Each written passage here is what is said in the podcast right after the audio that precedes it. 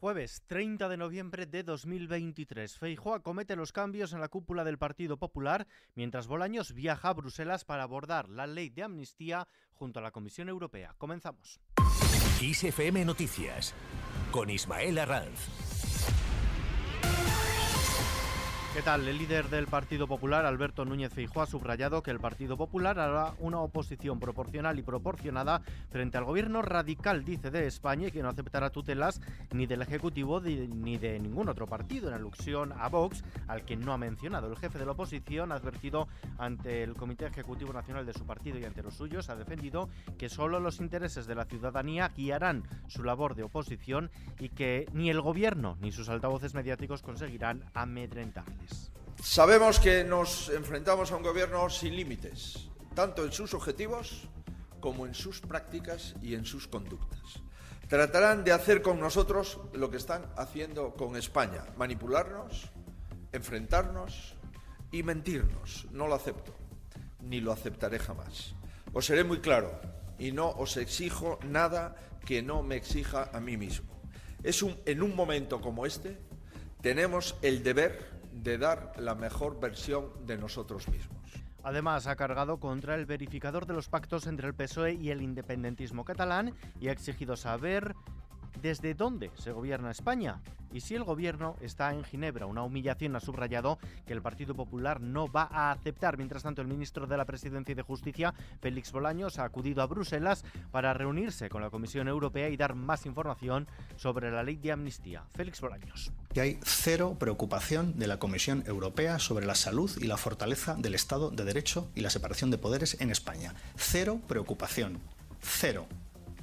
Ninguna conocen perfectamente la proposición de ley que se presentó, saben que es una proposición de ley que es absolutamente conforme con la Constitución, con el sistema legal español, también con el derecho de la Unión Europea, y no solo con el derecho de la Unión Europea, sino también con los valores de Europa.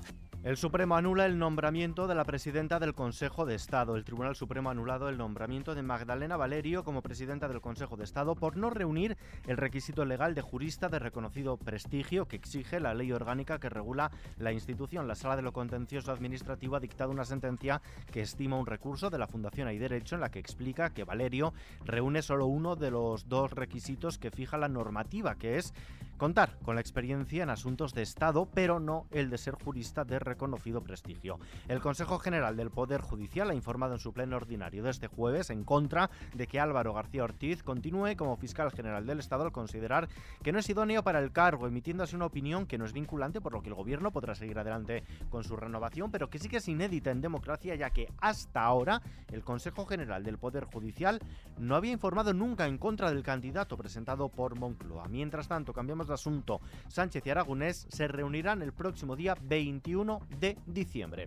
El jefe del Ejecutivo, Pedro Sánchez, y el presidente catalán, Per Aragonés, se reunirán el próximo 21 de diciembre en el Palau de la Generalitat en Barcelona, en el que es su primer encuentro institucional tras la investidura y a la espera de que se retome la mesa de diálogo entre ambos gobiernos. Aragonés y Sánchez se reencontrarán en una reunión entre presidentes que no se producía desde julio de 2022, pero que ahora estará marcada por los acuerdos alcanzados entre sus respectivas formaciones, Esquerra Republicana y PSOE, para facilitar la investidura a la presidencia del gobierno. Cambiamos de asunto, el Ministerio de Trabajo es favorable a que la subida del salario mínimo ronde el 4%. Este sería el porcentaje de incremento que pactaron sindicatos y empresarios en el acuerdo de negociación colectiva 2023-25, una subida de 4 puntos porcentuales que llevaría el salario mínimo interprofesional desde los 1.080 euros mensuales en 14 pagas actuales hasta los 1.120 23,2 euros al mes. En todo caso, para trabajo, el suelo de la subida del salario mínimo para 2024 es el de la inflación. Javier Pérez Rey es el secretario de Estado de Trabajo.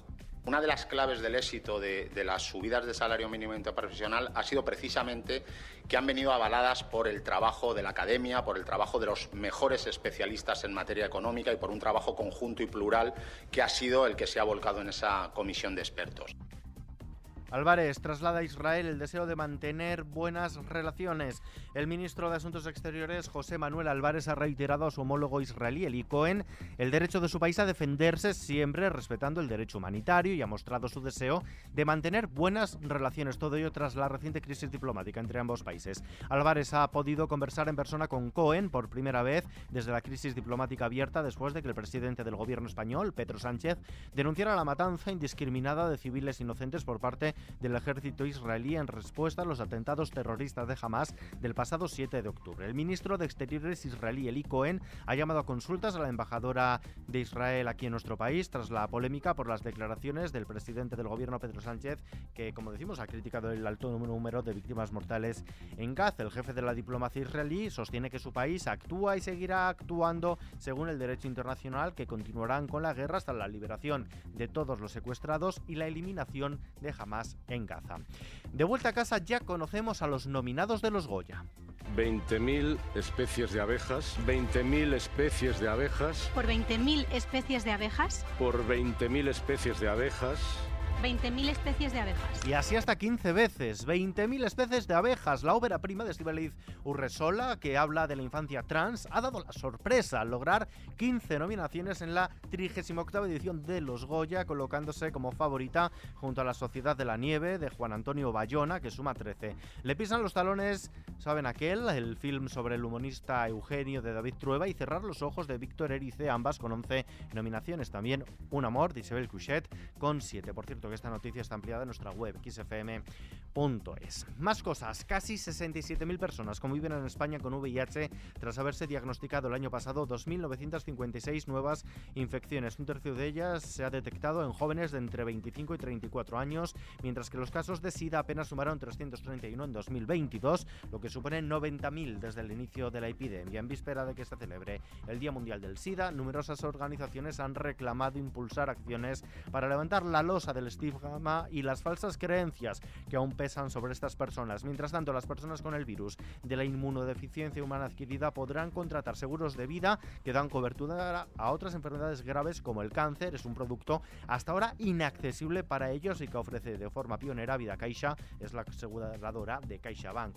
Hablamos ahora de hipotecas. El 25% de los ciudadanos en España que tienen una hipoteca variable o mixta destina el 35% de su salario al pago de la cuota mensual mensual, lo que arroja un crecimiento del 12% en un año tras las sucesivas subidas de los tipos de interés. El Euribor a 12 meses, el indicador más utilizado en España para calcular los créditos hipotecarios, ha cerrado noviembre en una tasa media del 4,022%, lo que supone su segunda caída mensual del año, aunque su reducción no abaratará las cuotas de las hipotecas variables. Y en los mercados, la bolsa española ha bajado el 0,04% este jueves, afectada, como decimos, por el retroceso de la mayoría de bancos y a pesar de la subida de Wall Street y de la caída de la inflación. No obstante, defiende el nivel de los 10.000 puntos, cerrando en los 10.058 enteros. Este noviembre, el mejor mes en tres años, ha ganado el 11,5% a cierre de mes y en el año sube el 22,23%. El euro se cambia por un dólar con 9 centavos. Vista ahora la previsión del tiempo.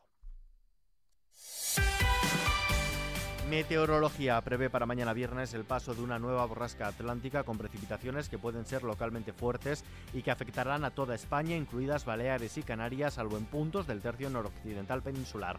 La nieve hará acto de presencia en diversos puntos por debajo de los 1000 metros, como en el área pirenaica o en Asturias a partir de los 800 y en Galicia a partir de los 900, una cota que irá subiendo a lo largo de la jornada. Las temperaturas bajarán de manera acusada en amplias zonas de la península y Baleares, con una bajada notable de las mínimas en el interior de la mitad sureste mientras que en Canarias bajarán ligeramente. Y terminamos.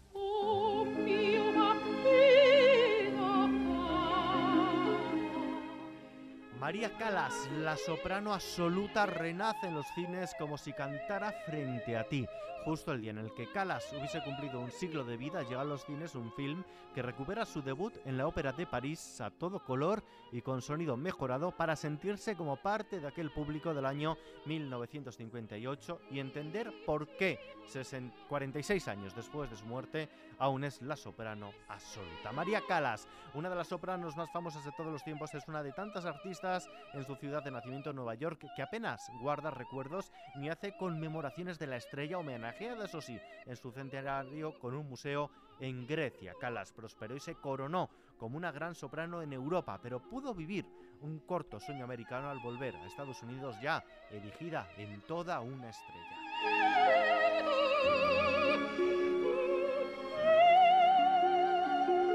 Recordando a la gran María Calas con este O Bambino Caro, nos despedimos por hoy, pero la información continúa puntual a su cita cada hora en los boletines de XFM y ampliada aquí en nuestro podcast XFM Noticias. JL García en la realización, un saludo de Ismael Arranz, hasta mañana.